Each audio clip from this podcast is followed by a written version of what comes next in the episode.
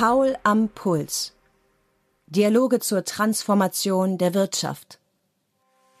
Professor Dr. Stefan Paul von der Ruhr-Universität Bochum spricht mit Entscheidungsträgern über wirtschaftliche Wandlungsprozesse. Neustart. So war die 18. Impulse-Veranstaltung des IKF am 28. April überschrieben, zugleich der sechste CEO-Dialog des Initiativkreises Ruhr. Mit Ralf Brinkhaus, dem Vorsitzenden der CDU-CSU-Bundestagsfraktion, und Rolf Buch, Vorsitzender des Vorstands der Vonovia SE, wurden ökonomische und politische Fragen diskutiert, die nach mehr als einem Jahr der Corona-Pandemie immer drängender wurden. Wie lange, wem und in welchem Umfang soll der Staat helfen? Wie können wieder marktwirtschaftliche Anreize für mehr Innovationen, speziell in Digitalisierung und Nachhaltigkeit gesetzt werden? Wie kann sich Deutschland im Wettbewerb mit USA und China bewähren? Welcher Veränderungen bedarf es in Politik und Verwaltung?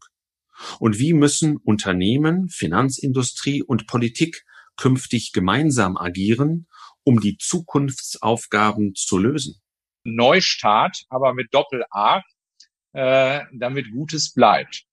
Lasst uns das Team Deutschland oder Team Europa bauen im Sinne von, lass uns die Sachen gemeinsam angehen, aus der Erkenntnis heraus, dass keiner von uns alleine ähm, diesen großen Herausforderungen, die in den nächsten Jahren vor uns stehen, ähm, lösen kann. Und um das noch zu ergänzen, das sagt aber nicht, dass hier jeder dann in diesem großen Paket auch Verantwortung nehmen muss. Bringt uns bin völlig mit Ihnen einverstanden. Geteilte Verantwortung ist keine Verantwortung für niemanden. Also wir müssen uns nur einmal diskutieren, wie wir die Verantwortung zwischen Politik, Wirtschaft und Wissenschaft neu kalibrieren. Und insofern passt das gut zu der Revolution, die Sie anzetteln wollen aus Ostwestfalen. Hören Sie nachfolgend die beiden kurzen Impulsreferate sowie die sich anschließende Diskussion.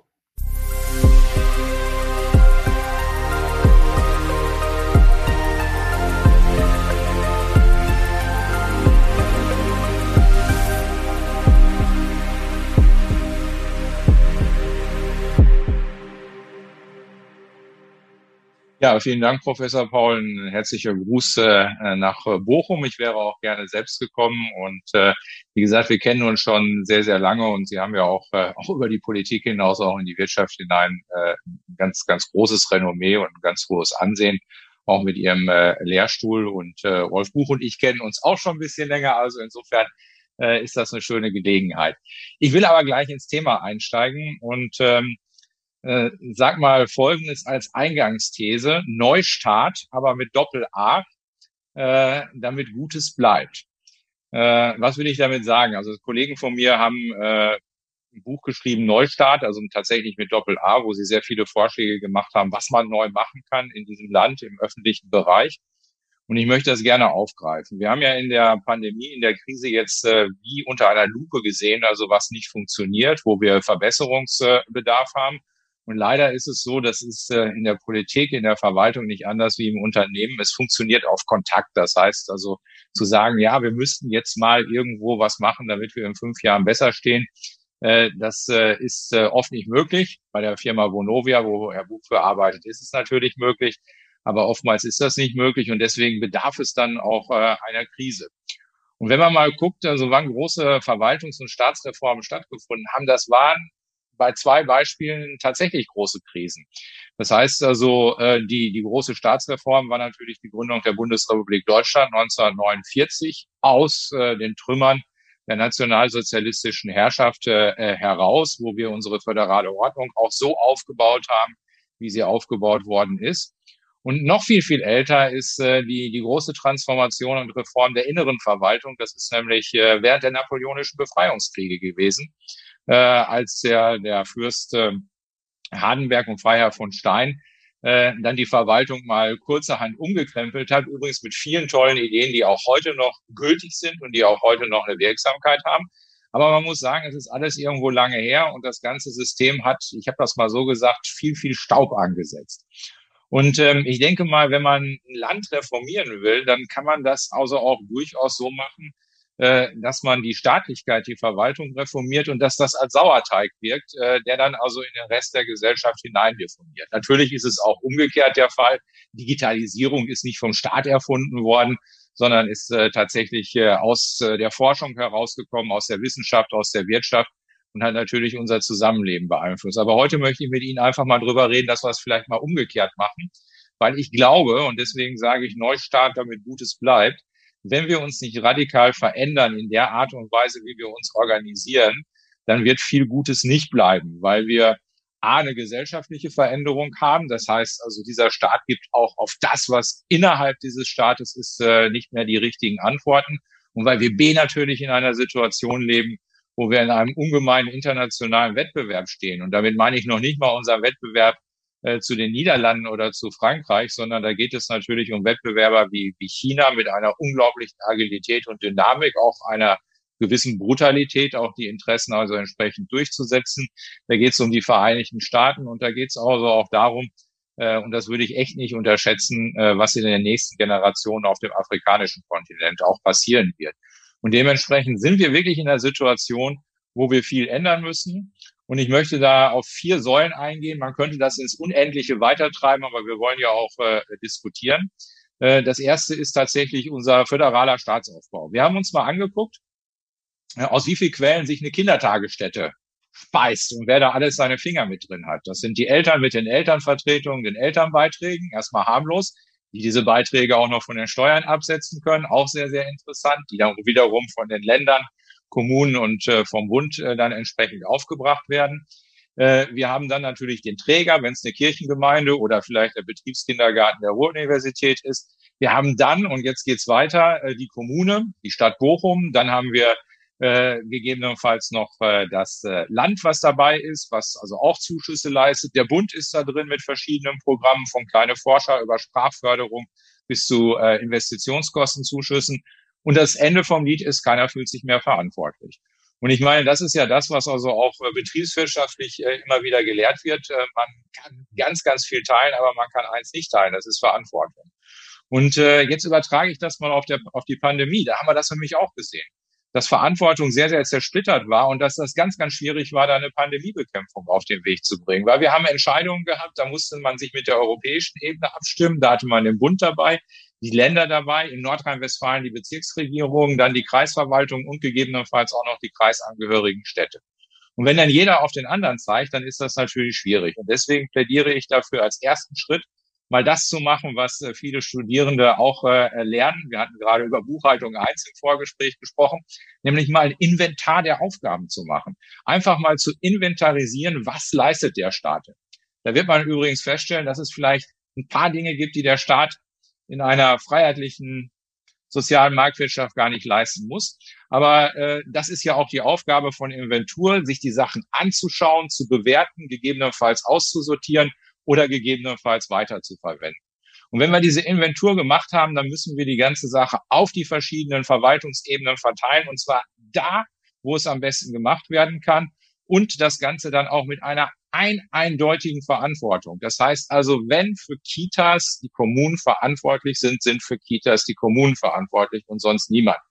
Und ähm, ich denke mal, wenn wir das machen und dann die entsprechende Finanzausstattung noch äh, dazu geben, ich glaube, dann sind wir auf einem guten Weg. Und insofern wurde mir immer vorgeworfen, ich würde den Föderalismus abschaffen wollen. Nein, es geht nicht darum, den Föderalismus abzuschaffen, sondern es geht darum, ihn besser zu machen und vor allen Dingen auch eindeutiger zu machen und handlungsfähiger zu machen. Erste große Säule. Zweite große Säule ist das, was intern in vielen Institutionen, die staatlich organisiert sind, abläuft. Das heißt, äh, wir haben tolle Leute, die in den Verwaltungen arbeiten. Ich möchte übrigens für diejenigen, die bei Ihnen Wirtschaftswissenschaften studieren und noch nicht wissen, was sie machen wollen, wirklich dafür werben, sich zu überlegen, beispielsweise in die Kommunalverwaltung hineinzugehen. Ganz tolle Karrierechancen. Kann man sehr viel machen, aber die Kolleginnen und Kollegen, die dort arbeiten, stoßen immer wieder an gläserne Decken. Durch Vorschriften, durch Hierarchien, durch Entscheidungswege. Und all das, was auch in Bochum für modernes Management gelehrt wird, das findet also in der Verwaltung viel zu wenig statt oder das sind Inseln. Ähm, und deswegen muss da viel passieren. Es geht um Planungsverfahren, es geht um Vergabeverfahren, es geht um Beförderung, es geht um leistungsorientierte Bezahlung Und das heißt, da können wir viel tun. Und jetzt bin ich dann bei der dritten Säule. Wie kriegen wir das denn in die Verwaltung hineingetragen? Und ich habe mal in meinem Berufsleben, ich bin erst mit Anfang 40 berufsmäßiger Politiker geworden, Folgendes gemacht. Ich hatte mal eine SAP-Einführung. Das heißt also eine Digitalisierung auch von vielen Prozessen in einem größeren Unternehmen, wo ich gearbeitet habe und wo ich auch verantwortlich äh, für größere Bereiche war. Und wir haben durch diese Digitalisierung angefangen, Prozesse neu zu modellieren, weil es musste ja irgendwie zusammenpassen, die Standardsoftware mit den Prozessen im Unternehmen. Und deswegen glaube ich, dass der große Hebel für die Modernisierung der Verwaltung ist die Digitalisierung. Und wenn ich mir diese Digitalisierung anschaue, dann möchte ich nur zwei Impulse reingeben. Ich könnte da ganz, ganz viele reingeben von Glasfasern, die man irgendwo noch verlegen muss und anderen Sachen. Ähm, wobei, wenn Sie mir diesen Exkurs gestatten, also Digitalisierung darauf zu beschränken, irgendwelche Leitungen zu verlegen, das ist viel zu kurz gedacht, weil Digitalisierung bedeutet, dass ich Dinge anders denke.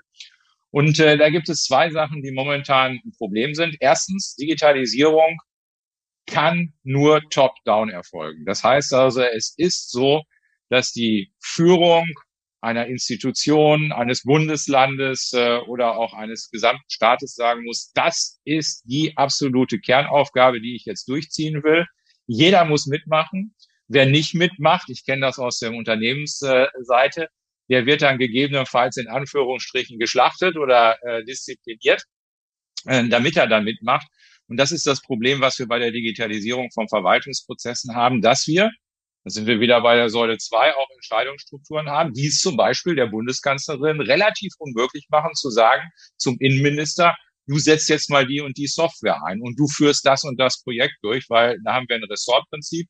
Übrigens wieder erste Säule oder Vorgespräch, was ich gesagt habe, da sind wir wieder bei Hardenberg und von Stein. Und das sind Sachen, die heute so nicht mehr funktionieren. Das zweite große Hindernis im Bereich Digitalisierung ist das Thema, wie wir mit Daten umgehen. Ich glaube, wir brauchen einen grundlegend neuen Ansatz, wie wir mit Daten umgehen. Daten sind der Treibstoff für die Wirtschaft der, der Zukunft. Das ist eine Binse, die haben Sie schon oft gehört. Wir gehen mit Daten sehr restriktiv um in Deutschland. Deswegen haben wir nicht so viel Treibstoff wie andere Volkswirtschaften. Da geht es jetzt nicht darum, dass wir jeden nackt machen wollen, sondern es geht im Grunde genommen einfach darum, dass wir vernünftig damit umgehen wollen. Ich gebe Ihnen ein praktisches Beispiel, wo wir schon ein bisschen weitergekommen sind. Also ich gehe mal davon aus, Herr Professor Paul, Stefan Paul, Sie sind nicht der einzige Stefan Paul in Deutschland, sondern da gibt es also noch mehrere. Ist äh, so mit äh, dem Namen. So, und wir wollen ja über das Online-Zugangsgesetz ganz viele Verwaltungsdienstleistungen digital zugänglich machen. Das ist egal, ob Sie was vom Bund brauchen oder von der Kommune, Sie das bei Ihrem Computer machen können, dass die Register die Daten auch entsprechend zusammengeführt werden. Da muss man aber für Stefan Paul aus Bochum eine eindeutige Identifizierung haben, weil es vielleicht auch einen Stefan Paul in Wattenscheid gibt, weiß ich nicht. So, und äh, vor dem Hintergrund brauchen wir dann eine Nummer. Und dann haben wir gesagt, als Politik, ja, prima, gibt's ja schon. Steueridentifikationsnummer, gute Idee. Damit können wir im Grunde genommen jeden Datensatz dann belegen oder jeden Stammdatensatz belegen und dann ist die Identifizierung möglich. Ja, Pustekuchen. Wir haben ein Jahr gebraucht, um unseren äh, Koalitionspartner davon zu überzeugen, haben das mit Mühe und Not durch den Deutschen Bundestag gekriegt, weil uns die Opposition gesagt hat, das ist aber datenschutzmäßig sehr bedenklich. Und dementsprechend für eine vernünftige Digitalisierung müssen wir dann also auch äh, den Datenschutz neu justieren, nicht weniger, aber im Grunde genommen besser machen. Vierte große Säule, ist das Thema, äh, wir müssen lernen, wie wir mit Katastrophen umgehen. Äh, wir haben in Deutschland das große Glück gehabt, dass wir nach dem Zweiten Weltkrieg eigentlich keine große nationale Katastrophe gehabt haben und waren jetzt auf diese Pandemie, die ja sogar eine internationale Katastrophe ist, nicht vorbereitet. Und zwar doppelt nicht vorbereitet. Wir waren einmal nicht vorbereitet, dass das gar nicht in unseren Mindset irgendwo hineinging. So nach dem Motto, oh, da kann was passieren.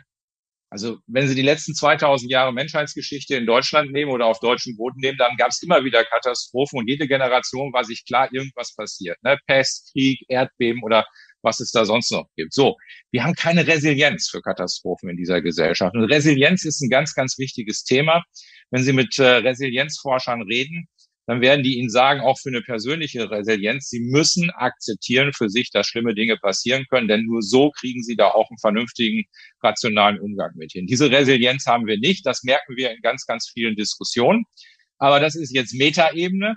Resilienz ist nicht das Einzige, sondern wir müssen uns auch auf solche Sachen vorbereiten. Und ich gehe mal davon aus, dass viele von Ihnen ja auch irgendwo aus vielen, vielen lokalen Kommunen kommen und Sie kennen das aus Ihrer lokalen Kommune. Sie können den Kreisfeuerwehrchef nachts um zwei Uhr wecken und sagen, bei euch ist ein Flugzeug abgestürzt und der weiß automatisch, was zu tun ist. Der weiß, dass er als DRK oder die Malteser organisieren muss. Wenn das Ding ins Wasser fällt, hat er die Taucher vom DLRG. Wenn er es ausleuchten muss, hat er das THW. Die üben einmal im Jahr zusammen und beim Fußball würde man sagen, die kennen ihre Laufwege, die sind aufeinander abgestimmt. Solche Übungen gibt es theoretisch auch auf Bundesebene, aber einfach auch nur theoretisch. Ich habe so manchmal das Gefühl, da werden die Praktikanten geschickt. Ja, und natürlich gibt es Risikoszenarien über Pandemien und die nächste Pandemie kommt bestimmt oder vielleicht ist die nächste Pandemie ein Cyberereignis oder vielleicht ist die nächste Pandemie ein Zusammenbruch unserer Energiesysteme oder auch vielleicht eine langanhaltende Dürre als Klimafolge. Und dementsprechend wollen wir jetzt äh, auch die entsprechende Rahmengesetzgebung dafür schaffen, damit man schnell handeln kann, damit ein Gesundheitsminister nicht bei den lokalen Gesundheitsämtern darum betteln muss, eine einheitliche Software einzusetzen.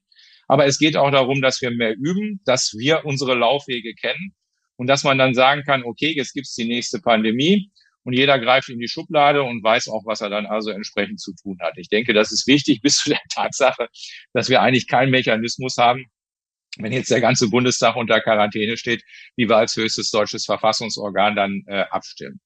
So, warum erzähle ich das jetzt alles und warum fokussiere ich das auf den Bereich? Das könnte man jetzt übertragen natürlich auf den Bereich Bildung. Könnten wir einen ganzen Nachmittag drüber reden. Wir könnten es äh, übertragen auf den Bereich Wirtschaft äh, insgesamt, wie Unternehmen damit umgehen und könnten das in ganz, ganz viele granular kleine Felder aufteilen. Ich wollte das jetzt nur mal einfach als Impuls reingeben und über die anderen Sachen können wir gleich in der Diskussion reden, um einfach mal zu zeigen, wir müssen schon mit, ähm, ja, einen gewissen Druck in solche Sachen reingehen. Als ich das mal, was ich Ihnen jetzt erzählt habe, in einem Interview in der Welt am Sonntag erzählt habe, da gab es dann böse Reaktionen. Ja, man kann ja auch mal an der einen oder anderen Schraube irgendwo drehen, weil ich für einen Ostwestfalen sehr untypisch gesagt habe, eigentlich brauchen wir keine Reform, sondern wir brauchen eine kleine Revolution. Ich glaube, wir brauchen eine Revolution. Im betriebswirtschaftlicher Deutsch heißt das heute eine Disruption. Diese Pandemie ist eine Disruption. Wenn wir diese Disruption nicht ausnutzen, sondern versuchen, den Zustand wiederherzustellen, den wir vorher gehabt haben, dann haben wir nichts gelernt und dann haben wir eine historische Chance verpasst. Und deswegen werbe ich dafür. Und da soll der Staat einfach mal da anfangen, wo er auch äh, eine Verantwortung hat und nicht auf andere zeigen. Deswegen werbe ich dafür, dass wir dieses Projekt in Angriff nehmen. Äh, wir werden das äh, sicherlich, so wenn wir denn in der Verantwortung sind, in den nächsten Koalitionsvertrag reinschreiben. Und dann wollen wir mal schauen, ob Ostwestfalen auch eine Revolution können. Aber ich glaube, wir kriegen das hin. Vielen Dank. Herzlichen Dank, Herr Brinkhaus. Im Gegensatz zum Fußball glaube ich das auch, äh, dass Ostwestfalen hier der Treiber sein kann. Also keine Rückkehr zum Status quo ante. Das war Ihr Plädoyer mit den vier Säulen. Und bevor wir in die Diskussion einsteigen, würde ich dann Herrn Buch entsprechend über, um seinen Beitrag bitten wollen. Ja, ähm, das ist natürlich immer schwierig. Ähm, wenn man nach einem Fraktionsvorsitzenden redet, ist man meistens aus der Wirtschaft, fällt man dann doch qualitätmäßig ab. Aber trotzdem auch von meiner Seite herzlich, äh, herzlichen Dank, hier zu sein, Professor Paul, lieber Herr Brinkhaus, liebe Studierenden, liebe Mitglieder des Universitätsallianz und ich muss noch die Mitglieder meiner äh, Vereinigung, Mitglieder des Initiativkreises natürlich hier begrüßen. Ähm, ich glaube ehrlich gesagt, wir haben jetzt, das Thema war ja Corona, so haben Sie angefangen, so war auch ein bisschen das Vorgespräch. Ich fange auch mit Corona allerdings nur ganz kurz. Wenn ich mich nochmal rechtlich dran erinnere, muss man sagen, wir als Bürger waren im letzten, vor einem Jahr ja sehr stolz auf unsere Politik und auf unseren Staat, wie das mit Corona angefangen hat.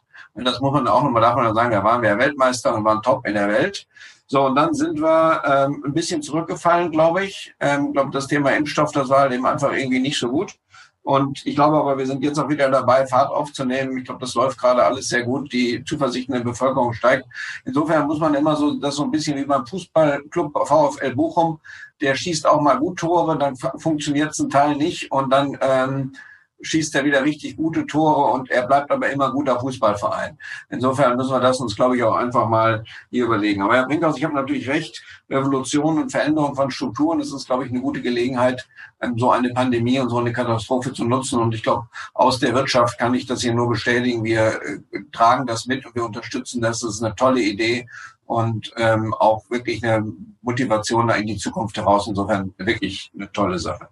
Ähm, ich möchte jetzt noch etwas Nachdenkliches machen. Für mich ist die Krise Corona übrigens wie die Finanzkrise 2008 und 2009 Das sind zwei Krisen gewesen, wo beides mal ähm, der Staat relativ hart eingreifen musste und auch relativ hart ähm, retten musste, weil ohne diese Rettung wäre es wahrscheinlich vor die Wand gefahren. Ähm, das hat allerdings auch bei mir dazu geführt oder auch bei allen Menschen dazu geführt, dass wir eine zunehmende Staatsgläubigkeit bekommen. Dass zunehmend äh, gesagt wird, ja, der Staat muss das alles regeln. Eigentlich kann der Staat das auch nur noch regeln. Und eigentlich, wenn ich jetzt mal im Extremfall bin und ich, wie gesagt, ich halte die Maßnahmen für Corona richtig, aber eigentlich kann der Staat auch unsere Grundrechte einschränken ähm, und der weiß eigentlich so oder so besser, wie es ist. Also das ist jetzt nicht unbedingt Ihre Partei, die da wesentlich für in diese Richtung geht, Herr Brinkhaus, aber es gibt ja andere Parteien, die eigentlich sagen, der Staat muss weitestgehend auch den Leuten sagen, wie, wie was so gut ist und was, äh, was so zu machen ist. Ich glaube, das ist eine große Gefahr.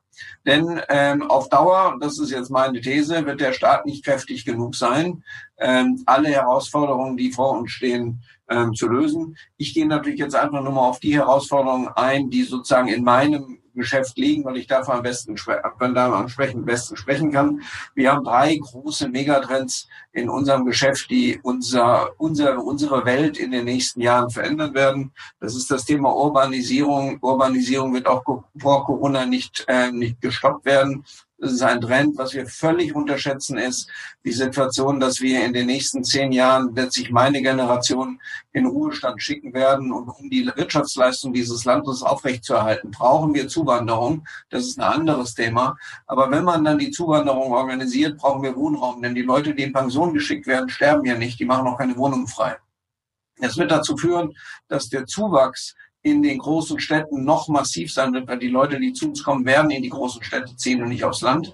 Ähm, und das ist im Moment überhaupt nicht diskutiert. Das ist aber ein Thema, was in den nächsten zehn Jahren ansteht. Und wir werden halt mit dem Neubau, den wir heute im Moment schon nicht hinkriegen, mit 300, 350.000 Einheiten, das überhaupt nicht hinbekommen. Wir werden wahrscheinlich irgendwie Größenordnung von 700.000 Einheiten brauchen, ihn dann noch geballt in den großen Städten. Und da, Herr Brinkhaus, kommt dann das Thema, da ist heute auch auch die Verwaltung in keiner Weise in der Lage, äh, die notwendigen Prozesse dafür zu haben, um dieses Problem zu lösen. Also es ist nicht nur die Verwaltung, es ist natürlich viele andere. Das zweite Thema Demografie kommt noch einmal. Ähm, auch das ist sozusagen schon in Stein gemeißelt. Ähm, wir werden in zehn Jahren von jetzt an ähm, drei Millionen altengerechte Wohnungen brauchen. Das ist einfach die Zahl der Menschen, die dann alt sind.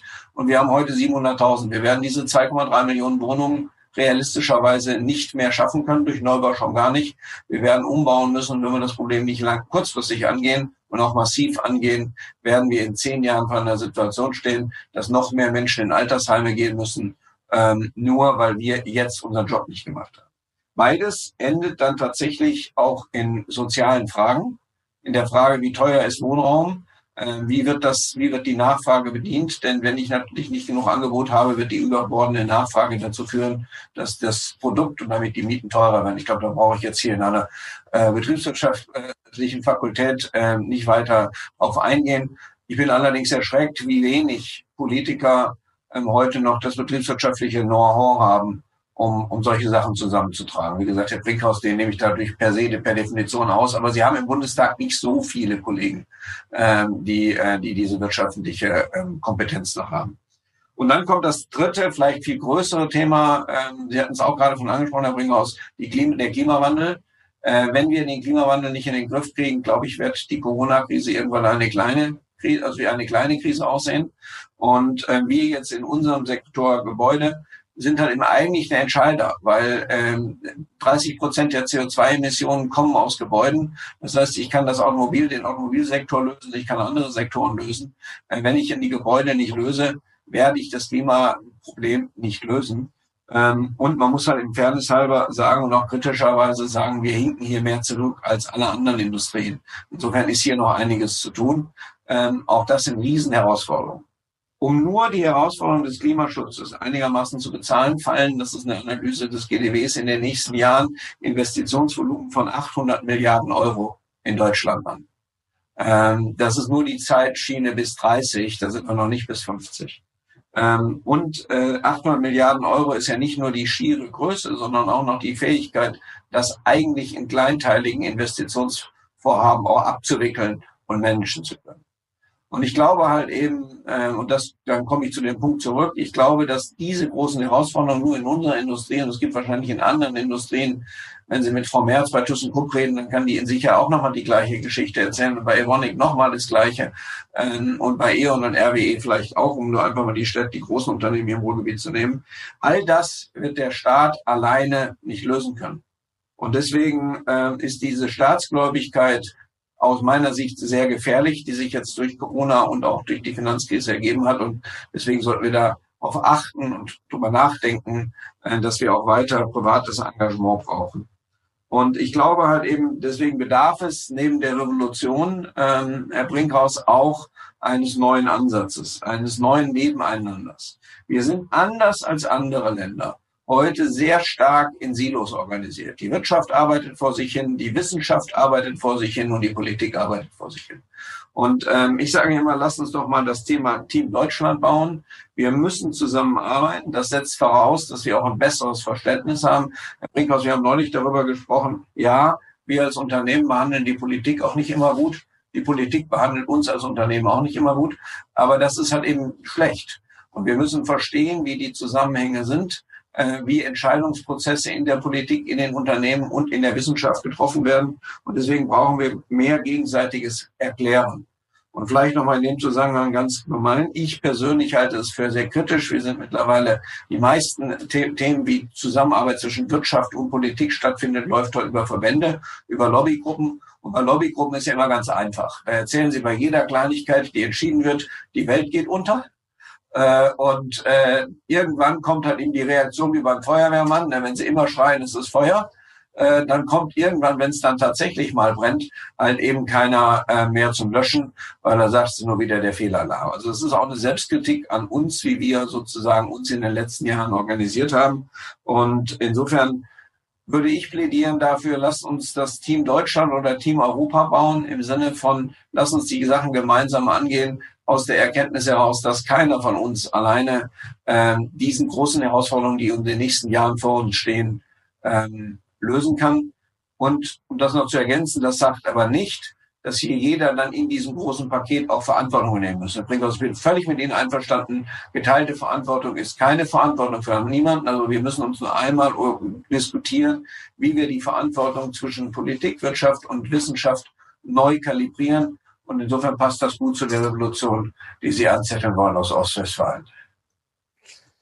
Herzlichen Dank, Herr Buch. Bevor wir sozusagen den Mitgliedsantrag ausfüllen für das Team Deutschland, äh, äh, kann ich, äh, wenn ich auf meinen Monitor schaue, feststellen, dass unser Chat überläuft und ähm, gerade der Neustart, Herr Brinkhaus, um damit mal anzufangen, da sagen die meisten unserer Studierenden und auch der Damen und Herren aus der Praxis, das finden sie gut, aber wann wird es denn konkret? Also wer gibt denn sozusagen den Startschuss für diesen Neustart? Haben Sie das heute getan oder wann geht's denn wirklich los? Insbesondere mit der Digitalisierung, so richtig, wie man das auch erwarten könnte. In dem Zusammenhang zwei weitere Fragen zu dem, was Sie gesagt haben, nämlich Sie haben gesagt, wir müssen die Verwaltung modernisieren und da wird gefragt, ja, aber brauchen wir da nicht auch eine ganz andere Entgeltstruktur im öffentlichen Dienst? Und wann wird man denn auch Mitarbeiter im öffentlichen Dienst einstellen, die auf Veränderungsbedarf gebürstet sind und nicht nur sich anpassen? Äh, ja, ähm, beantworte ich gerne. Also ähm, mit dem mit dem Neustart, wann geht's los? Ähm, äh, es muss jetzt nach der Pandemie losgehen. Also der Trigger ist jetzt die Pandemie. Ich denke mal, wir werden im Sommer relativ viel Normalität wieder zurückkriegen. Das heißt also, äh, der entscheidende Zeitraum wird der Herbst sein und das wird die politische Konstellation sein im Herbst. Äh, die sagen, also das machen wir tatsächlich zu unserem großen Ding. Also Rolf Buch hat recht. Äh, es ist das äh, Thema Klimawandel, aber das ist äh, halt das zweite Thema mehr als drei oder vier Themen kann man sich als Regierung nicht auf die Agenda setzen. Und das muss da drauf. Und klar, da muss man auch unbequem sein. Also ich habe nicht nur positive Rückmeldungen aus den Bundesländern von den Ministerpräsidenten gekriegt. Also ähm, das, das, ist, das ist der Zeitpunkt. Und ähm, weil ja auch viele Studierende sich da melden, ähm, wir, wir müssen auch den Druck machen. Wir müssen auch den Druck auf, äh, aus der Gesellschaft heraus machen, dass bestimmte Dinge auch nicht mehr akzeptabel sind. Also es ist, äh, könnte man eine extra Veranstaltung zu machen. Es ist in vielen Bereichen auch durchaus äh, noch ein bisschen kritischer, als man sich das außen vorstellt. Die zweite Frage war der öffentliche Dienst mit den Entgeltstrukturen. Ich denke mal, und auch mit dem Veränderungsbedarf, das hört, äh, gehört ja zusammen. Und Rolf Buch hat recht, wir leben in Deutschland immer noch in Silos. Wir müssen diese Silos aufweichen, wir müssen tatsächlich eine Durchlässigkeit schaffen. Aber jetzt nehmen wir mal das Beispiel, ähm, ein Politiker sagt also, okay, ich gehe jetzt in die Wirtschaft, was in anderen äh, Volkswirtschaften durchaus üblich ist. Ähm, dann hat er eine Cool-Down-Periode, dann ist es aber bad, weil er vorher auch irgendwo politisch was gemacht hat.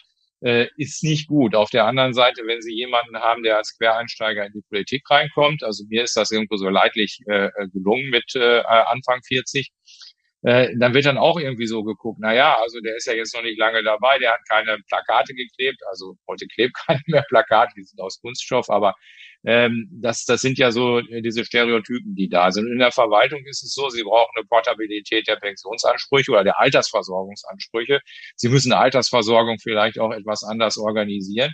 Ja, und man braucht auch vernünftige Gehaltsstrukturen. Also wir haben das, äh, da haben wir ja auch gemeinsam Kontakt gehabt in der Finanzkrise gesehen. Ja, also äh, wenn, wenn der BaFin-Chef irgendwo da mit 120.000 Euro nach Hause geht und hat dann auf der anderen Seite die besten Köpfe, äh, die da mit ein paar Millionen entlohnt werden, dann ist das natürlich keine Augenhöhe. Und da habe ich gesagt, äh, da muss man sein Land schon sehr lieb haben, äh, dass man dann im öffentlichen Dienst reingeht. Aber wer es verdient einer mal im öffentlichen Dienst äh, ein richtig gutes Geld, dann heißt es gleich, das sind die Steuergelder. Und das heißt auch so, auch da brauchen wir mal äh, echte äh, Durchbrechen der ganzen Sache.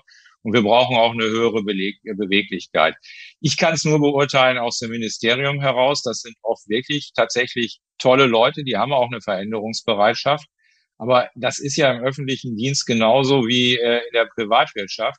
Wenn Sie da fünf, sechs, sieben, acht, neun Jahre in einem Silo drin sind, dann wird natürlich viel abgeschliffen. Und deswegen braucht man da also auch eine höhere Veränderung, einen höheren Austausch, flexiblere Gehaltsstrukturen. Und ich glaube, dann kommt man auch dahin. Aber trotz aller Dinge, die ich ja jetzt als negativ benannt habe, ähm, ist es so, dass sie in vielen Bereichen äh, doch noch eine Menge reizen können im öffentlichen Dienst.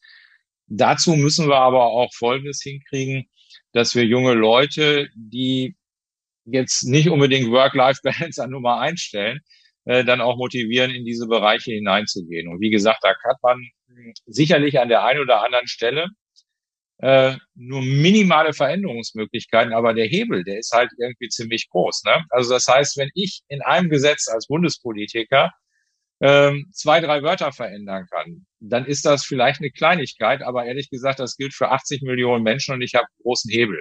Und deswegen äh, großer Aufruf an alle, die jetzt studieren und die was reißen wollen, gehen Sie bitte in den öffentlichen Dienst, gehen Sie in die öffentlichen Institutionen rein und äh, werden Sie da auch äh, Revolutionäre.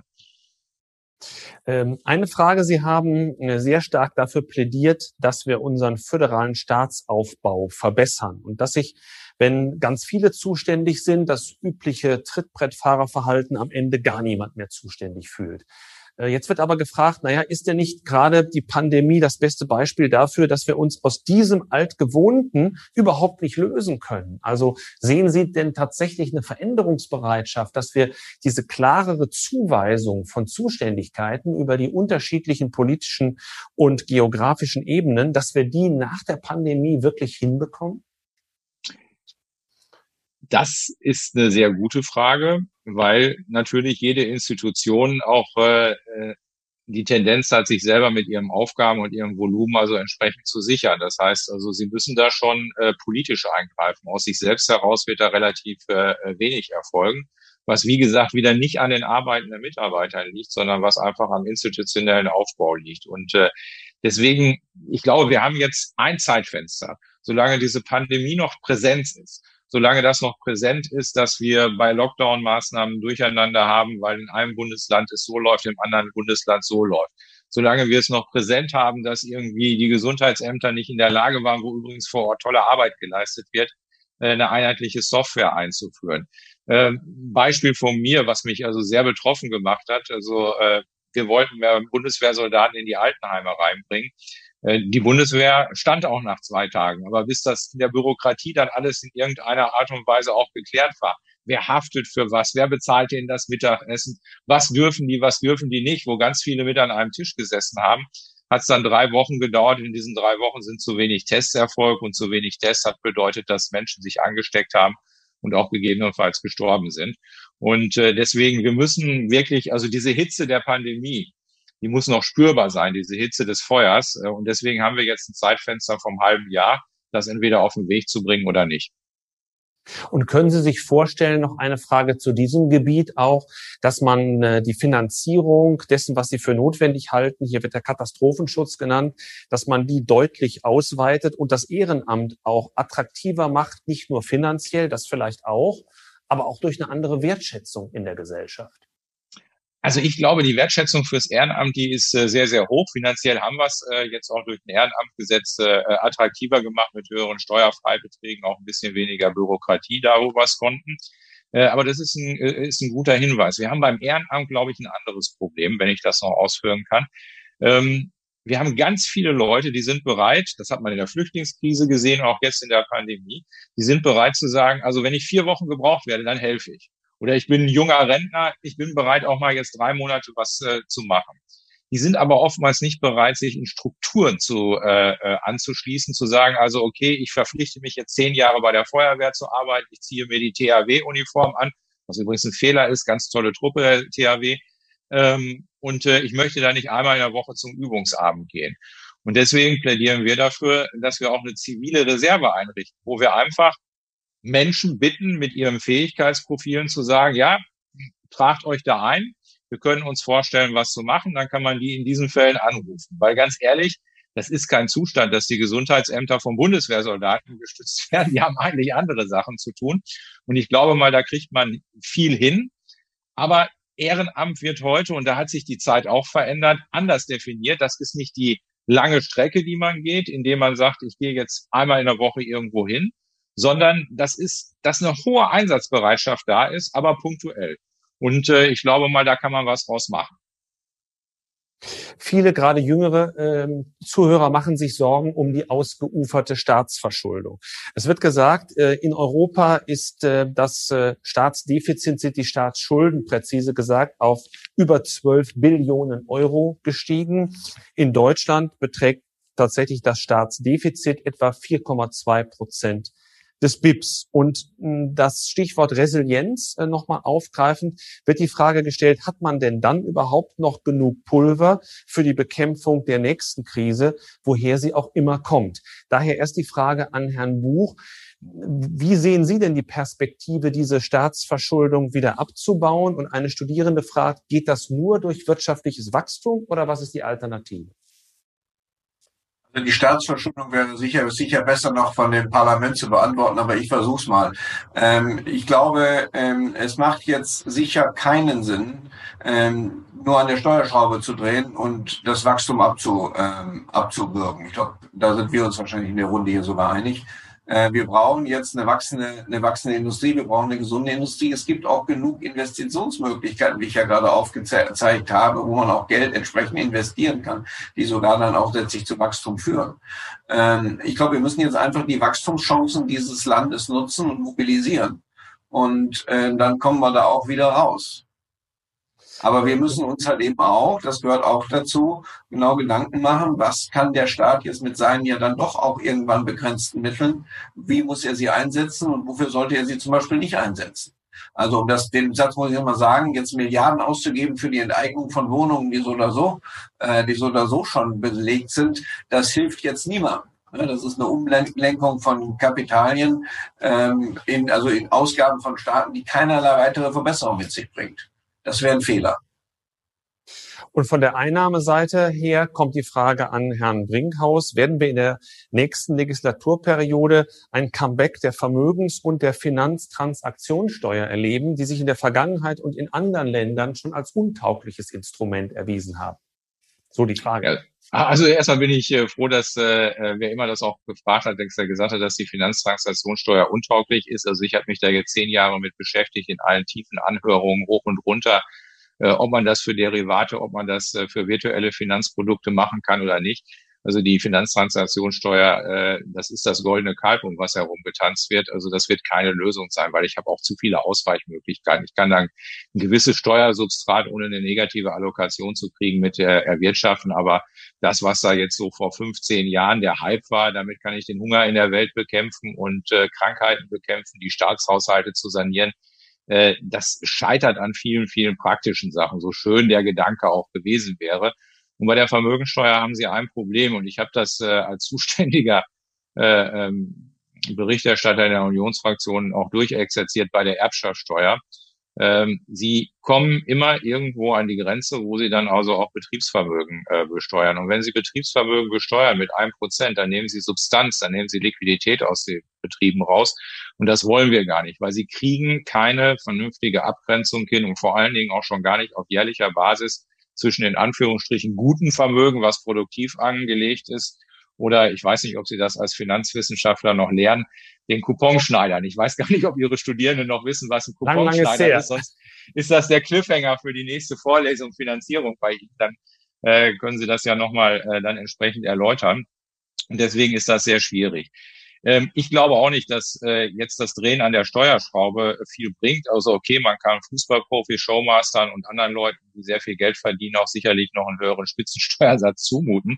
Aber wir haben in Deutschland einfach die Organisation, dass natürlich viel Einkommen auch in Familienunternehmen erwirtschaftet wird. Und da wird das also entsprechend schwierig. Und deswegen geht es einfach darum, und das teile ich absolut, was Rolf Buch gesagt hat, äh, wir müssen die Wirtschaft entfesseln. Das heißt, also ich glaube, die können das alleine sehr gut und die können auch alleine sehr gut wachsen. Die können auch alleine sehr, sehr gut in, in Klima und viele, viele andere Sachen investieren, äh, wenn wir sie denn nur lassen. Nur wenn wir ein Wirtschaftsmodell im Kopf haben, wo wir sehr paternalistisch, also alles vorgeben, was zu tun und zu lassen ist, was gut ist und was schlecht ist, äh, dann wird das äh, nicht zu einem guten Ende führen. Und im Übrigen Entfesselung von Wirtschaft, zum Beispiel flexibles Arbeitsrecht. Ja, das Arbeitsrecht, was wir haben, ist auf dem Arbeitnehmermodell des äh, äh Mitte des 20. Jahrhunderts ausgerichtet. Ja, wenn wir da also entfesseln, dann werden wir auch völlig kostenlos, ohne mehr Geld in die Hand zu nehmen, also auch vieles wirklich machen. Wir werden da nur rauswachsen können aus der ganzen Sache und wir werden einfach effizienter werden müssen. Also wir haben, glaube ich, sehr, sehr viele Effizienzreserven auch noch in den staatlichen Haushalten drin.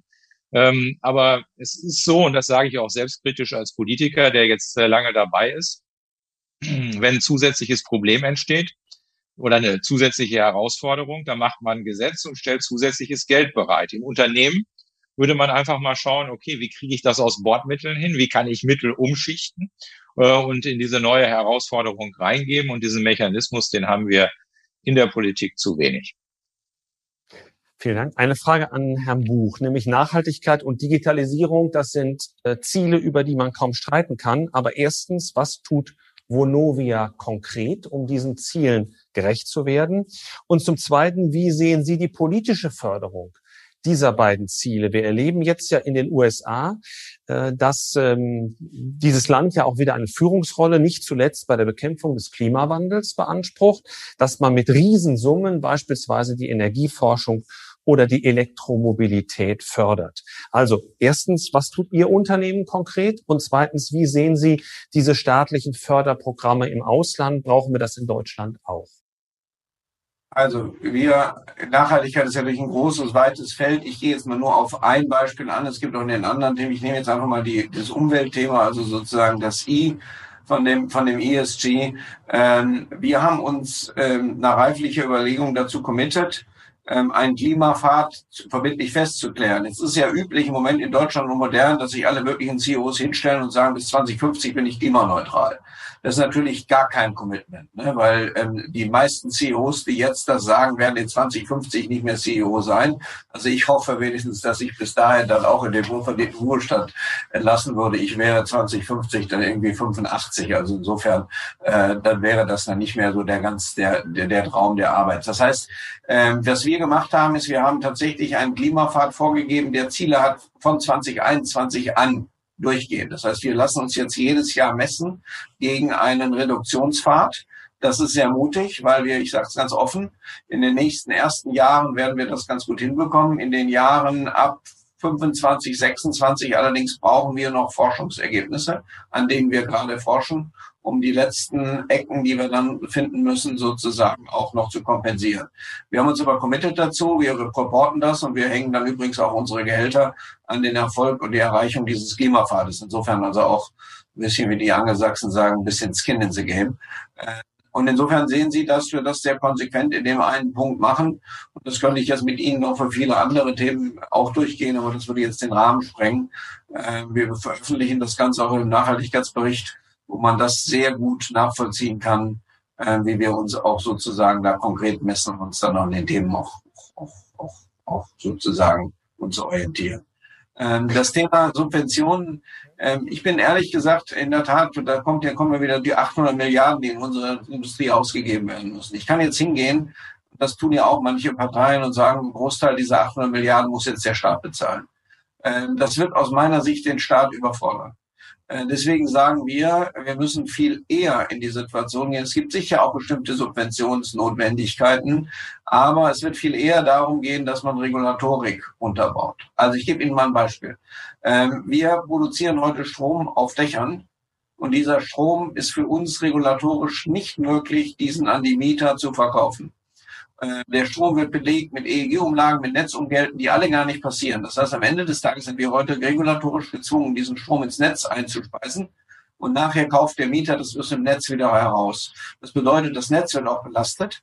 Äh, das heißt, im Zweifel muss E.ON demnächst die Netze äh, noch aufrüsten, weil wir die Elektromobilität noch versorgen müssen. Also alles ein wirtschaftlicher Wahnsinn, nur weil wir eine Regulierung haben, die sagt, irgendeiner muss die EEG-Umlage bezahlen. Ähm, wenn wir in der Lage wären, den Strom direkt an den Mieter zu verkaufen, könnten Strom deutlich billiger an den Mieter verkaufen, als es der Mieter hier zurückkauft. Das könnte eine Quersubventionierung sein für energetische Modernisierung an dem Gebäude, so dass wir sozusagen eine Warmmietenneutralität generieren können. Das ist ein konkretes Beispiel, immer wieder vorgetragen, ähm, auch wirtschaftlich durchgerechnet, alles vernünftig. Es geht einfach nur nicht, weil die Regulatorik das nicht zulässt.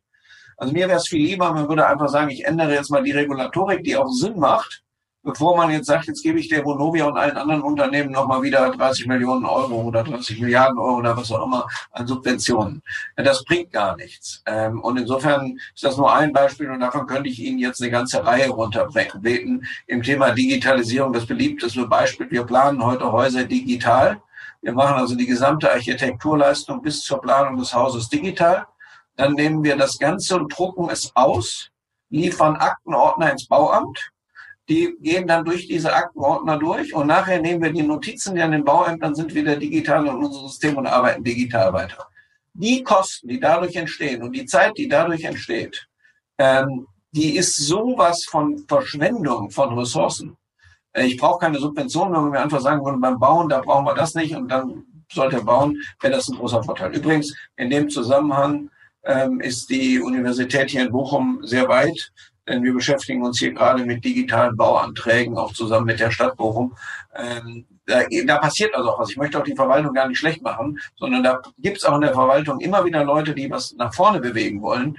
Nur es muss noch schneller kommen und es muss in der Tat radikaler kommen. Es nützt nichts, wenn die Digitalisierung, stimme ich wieder völlig mit Herrn Brinkhaus um eins, nützt nichts, wenn die Digitalisierung in einem Verwaltungsteil passiert. Die muss einmal von oben durch und dann sage, es muss in Deutschland gibt es Bauanträge nur noch digital. Punkt aus, fertig. Die Sparquote, Herr Brinkhaus, ist äh, im letzten Jahr ganz deutlich angestiegen. Die Menschen in Deutschland haben mehr auf der hohen Kante sozusagen. Wie können wir auch diese Gelder mobilisieren, um Nachhaltigkeit und Digitalisierung nach vorne zu bringen? Und zweite Frage, wie können wir auch junge Menschen für das Gründen von Unternehmen, für Start-ups, für Innovationen begeistern? Mhm. Kurz noch eine Frage aus dem äh, Chat. Da hat jemand geschrieben, für den Katastrophenschutz braucht man gut ausgebildete Leute. Das ist richtig, wenn es um Sanitäts- oder andere und technische Fragen geht.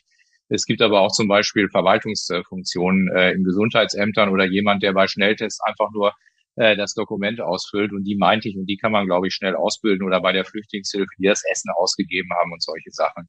So, das Thema Sparquote, ja, ist, ist, ist klar, ne?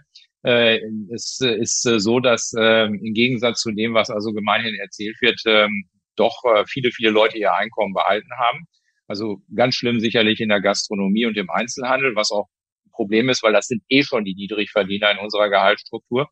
Äh, aber viele andere in der Verwaltung, im Gesundheitsdienst und viele produzierende Betriebe haben ja entsprechend weitergemacht und dementsprechend ist viel Geld da. Zu mir meinte neulich jemand, jetzt weiß ich erst, was ich jedes Jahr für einen Urlaub ausgebe. Und äh, äh dementsprechend äh, geht es jetzt, glaube ich, darum, äh, dass wir möglichst schnell wieder durchimpfen in den Normalzustand äh, zurückkommen. Und ich glaube, und äh, das sagen uns auch Wirtschaftswissenschaftler, Volkswirte, dass danach der Binnenkonsum explodieren wird. Also neulich sagte jemand zu mir, ja, ob wir stationären Einzelhändler unsere Kunden wiedergewinnen und ob die Leute zukünftig nur noch äh, äh, online oder digital bestellen. Nein, die Menschen haben so einen Hunger, mal wieder ins Textilgeschäft zu gehen und durch die Pullover durchzupacken. Also ich glaube mal, da wird sehr viel passieren. Gibt es übrigens eine historische Parallele nach dem Ersten Weltkrieg der spanischen Grippe. Gab es äh, nicht in Ostwestfalen, aber in Berlin die Roaring Twenties. Äh, das heißt also, da ist richtig was passiert und ich glaube, dass äh, das ist der Punkt. Ähm, und äh, die Leute haben ja auch teilweise sehr viel in hochwertige Konsumgüter investiert. Meine Möbelindustrie bei uns, äh, wenn die Möbelhäuser auf sind, die sind eigentlich ganz zufrieden. Und insofern denke ich mal, äh, äh wird, äh, wird das Ganze dann auch entsprechend äh, laufen. So, jetzt habe ich mich so begeistert in die Sparquote reingeredet. Was war die zweite Frage, Professor Paul? Gründerkultur. Wie Gründerkultur, ja. Junge Leute zu Start-ups, zu Innovation. Ja, bei der Gründerkultur äh, ist es so, ähm, ich glaube, das fängt sehr früh an.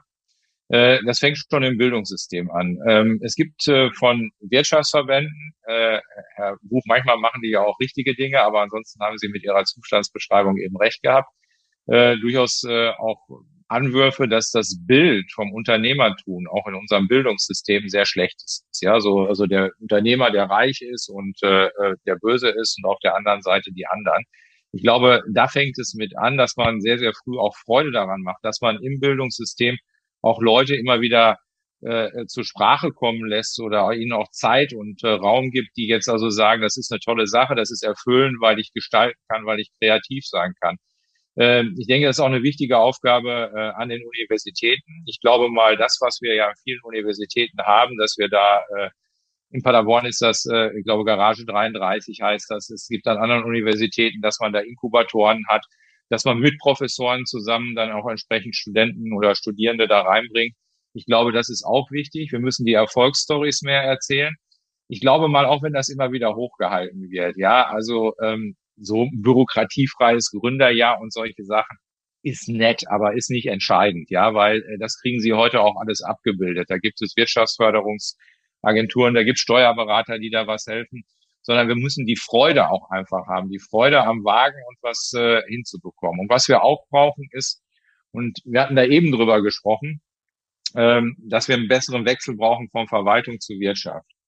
Ganz ehrlich, wenn Sie jetzt mal bei Bayer in Leverkusen beispielsweise anfangen. So, Sie sind 35 und Sie haben eine gute Idee, die Sie da nicht umsetzen können. Die Bayer-Leute würden mir jetzt sagen, bei uns kann jeder seine Ideen umsetzen, haben die mir auch mal gesagt, glaube ich sogar, oder ein anderer Konzern war das dann muss er die Chance haben, auch einfach mal zu sagen, also okay, ich gehe jetzt mal fünf Jahre raus, ich versuche diese Idee umzusetzen und wenn es nicht klappt, dann kriege ich den Weg auch wieder zurück. Und dann verliere ich jetzt auch nicht in irgendeiner Art und Weise Karrieremöglichkeiten, sondern das ist sehr wertvoll.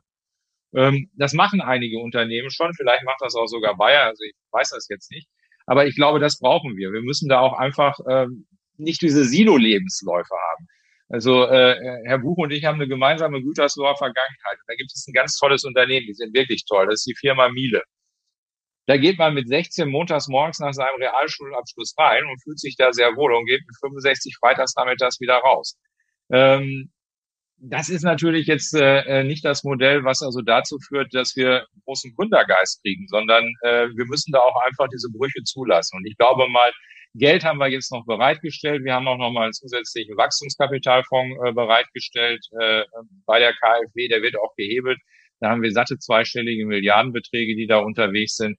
Und insofern äh, sind das ganz, ganz viele Sachen, die man da entsprechend machen kann. Und ich habe jetzt schon wieder zu lange beantwortet und schweige jetzt mal und warte auf die nächste Frage. Aber auf äh, die jungen Leute bezogen kommt auch die Frage, dass mittlerweile schon jeder dritte Wähler heute älter ist als 60 Jahre, dass es immer schwerer wird, gegen die Interessen der älteren Generation Politik zu machen.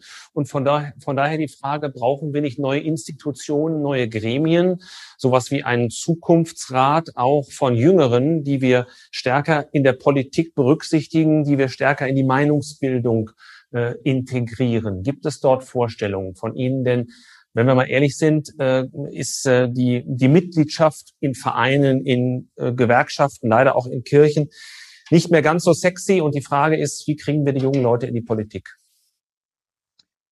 Also den Weg kann ich jetzt niemanden ersparen, weil Politik natürlich auch irgendwo ein Handwerk ist, was man irgendwo auch so ein bisschen äh, erlernen muss. Und äh, ja, ähm, ich glaube mal, wir brauchen eine größere Offenheit, ähm, auch angefangen in den Kommunalparlamenten. Wir haben es jetzt bei der letzten Kommunalwahl geschafft, doch durchaus an der einen oder anderen Stelle jüngere Leute einzubringen. Die werden auch wirklich, weil die Altersstruktur so groß ist, äh, so hoch ist, von den Parteien mit offenen Armen aufgenommen. Ähm, und das gilt für alle Parteien. Das ist jetzt nicht nur für, für die CDU, sondern auch für die anderen.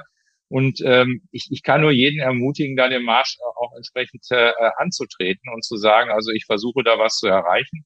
Und ich glaube, es ist nicht mehr so, wie es jetzt irgendwo vor 30 Jahren war, so nach dem Motto, ja, jetzt musst du erst mal zehn Jahre zu allen Parteiveranstaltungen kommen, äh, bevor du da äh, irgendwas hinkriegst. Und äh, es gibt sicherlich teilweise auch noch, aber ich denke mal, äh, das ist der Weg. Ich halte relativ wenig davon, eine Politik zu machen, wo ich einen Jugendbeirat habe, dann habe ich einen Beirat für die Gruppe und einen Beirat für die Gruppe.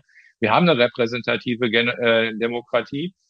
Und da muss man dann auch Druck machen, dass dann junge Leute auch gefördert und gewählt werden. Und ich glaube, das kann man auch als junge Generation machen, äh, weil wir da von der Kommune bis zum Bund, bis zum Europäischen Parlament also wirklich sehr, sehr viele Möglichkeiten haben, sich einzubringen. Viele Parteien versuchen auch jetzt ähm, ein bisschen fließender zu werden, digitaler zu werden, Strukturen aufzubrechen. Und ich denke mal, da gibt es äh, äh, eine, eine Menge Möglichkeiten. Herr Buch, ähm, wieder zu den harten Fakten kommen sozusagen. Es wird gesagt, dass die Corona-Krise die Immobilienpreisblase, von der ja viele sprechen, noch weiter befeuert habe. Die Bodenpreise sind deutlich gestiegen. Ähm, wie kann man ähm, verhindern zum einen, dass diese Blase unkontrolliert platzt? Wie kann man zum anderen dem weiteren Anstieg der Preise begegnen? Brauchen Sie dazu politische Hilfe oder welche Vorstellungen haben Sie? Jetzt äh, wird spannend, weil äh, jetzt mache ich gerade, äh, zerstöre ich gerade Lehrmeinung. Es gibt ja die Lehrmeinung, äh, diesen Immobilienzyklus und ich bin natürlich bei weitem jetzt nicht so, dass ich den generell in Frage stelle. Auf mein Produkt, also dieser Zyklus, dass es steigt und dann wieder fällt, auf mein Produkt, nämlich Wohnungen, die de facto ein Basisbedürfnis darstellen. Das ist ja nicht ein Luxusprodukt, was wir, was wir haben, sondern es ist ja sozusagen die normale Wohnung für einen ganz normalen Menschen. Ähm, da ist dieser Immobilienzyklus halt eben der dann auch viel mit Zinsen zu tun hat und deswegen die ganze Spekulation, Zinsen sind niedrig, ist eigentlich eher abhängig von Nachfrage und Angebot. Ich mache Ihnen mal ein Beispiel, wenn meine Tochter ähm, jetzt zu mir kommt und sagt, ähm, ich habe jetzt fertig studiert, ich habe einen tollen Job in Berlin, ich brauche da eine Wohnung, ich finde da keine, keine Wohnung zu mieten ähm, und Papa, kannst du nicht eine Wohnung kaufen und die an mich vermieten, dann wird meine Antwort vielleicht sein, ich habe gerade kein Geld oder ich will das nicht oder ich halte das generell für falsch, aber nicht, die Aussage, die Zinsen sind gerade so hoch oder so niedrig und deswegen mache ich das nicht. Ähm, äh, das wird sicher nicht die Aussage sein. Ähm, und insofern ähm, glaube ich halt eben an diese Blase nicht. Äh, die Preise, die steigen, ist ein natürlich ein Ausdruck äh, von mehr Nachfrage als Angebot da ist, ist natürlich ein Ausdruck auch davon, dass die Finanzierungsbedingungen günstiger werden. Deswegen wird es letztlich besser, das zu finanzieren. Ähm, aber äh, die Preise werden nicht, nicht wesentlich in Keller gehen, wenn Sie sich anschauen. Bei uns ist heute der Durchschnittswert 2000 Euro pro Quadratmeter inklusive Grundstück. Das ist immer noch weit weg von dem, von dem sozusagen Wiedererstellungswert, der eher bei drei, dreieinhalbtausend liegt. Das heißt, da ist noch viel Luft. Ähm, und insofern glaube ich an die generelle Immobilienblase nicht. Man muss halt sagen, das ist in der Zeitung spannend, wenn man wieder einen Bericht schreibt in der Sonntagszeitung, jetzt kommt die Immobilienblase, jetzt bricht wieder alles zusammen. Ähm, es wird sicher immer bestimmte Themen geben, wo es mal eine Übertreibung gibt, aber generell haben wir keine Immobilienblase. Auch wenn Sie gesagt haben, wir müssen noch sehr, sehr viel mehr Wohnungen schaffen, mehr Wohnraum schaffen, äh, um beispielsweise auch zu ermöglichen, dass der Zuzug von Migranten dann auch durch eine entsprechende Wohnmöglichkeit ihren Niederschlag findet. Genau, also wir müssen, äh, wir haben halt im Moment in Deutschland durch das Fakt, dass ähm, Menschen sterben, aber nicht immer Ehepaare sterben. Deswegen steigt im Moment ganz, ganz platt, das ist einfach technisch. De facto so steigt die Anzahl der notbenötigten Wohnungen, weil der übrig bleibende Partner, der muss ja weiter wohnen. Äh, und der macht übrigens auch die größere Wohnung im Allgemeinen nicht frei, weil er gerne in seiner Umgebung wohnt. So, und deswegen werden wir das noch, das werden wir noch über die nächsten Jahrzehnte sehen, dass einfach die Anzahl der Einfamilienhaushalte auch in der jungen Ebene, ne, vielleicht gibt es weniger Ehen oder andere Lebensmodelle, ähm, das wird dazu führen, dass die Einfamilienhaushalte zunehmen und die großen Haushalte zunehmend abnehmen. Alleine das führt da zu einem Riesenbedarf an Wohnungen.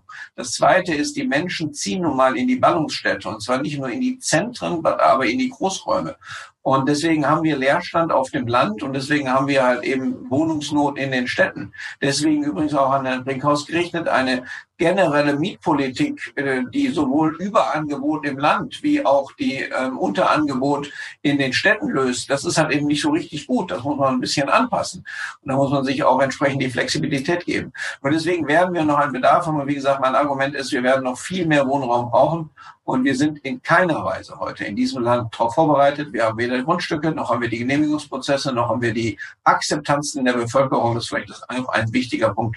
Die Akzeptanzen der Bevölkerung für bauen.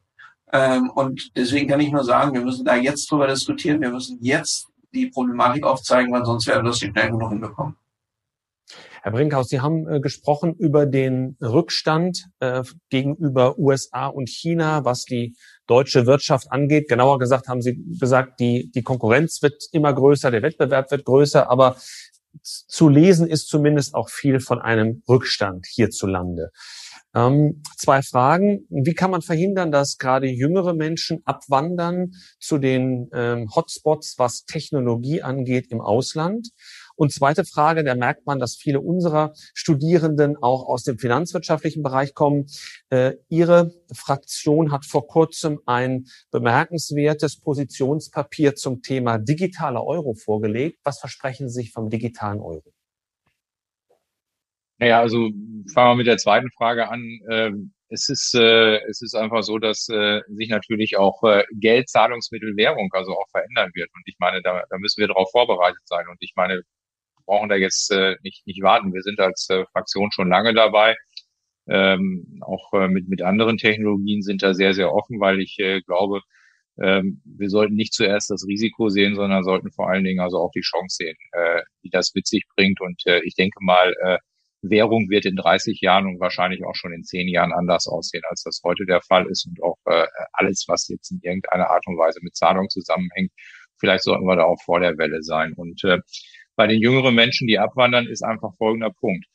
Ähm, ich glaube, so schlimm ist das gar nicht in Deutschland. Äh, ich hatte ein schönes Gespräch gehabt mit einem wirklich sehr, sehr großen international agierenden Softwareunternehmen.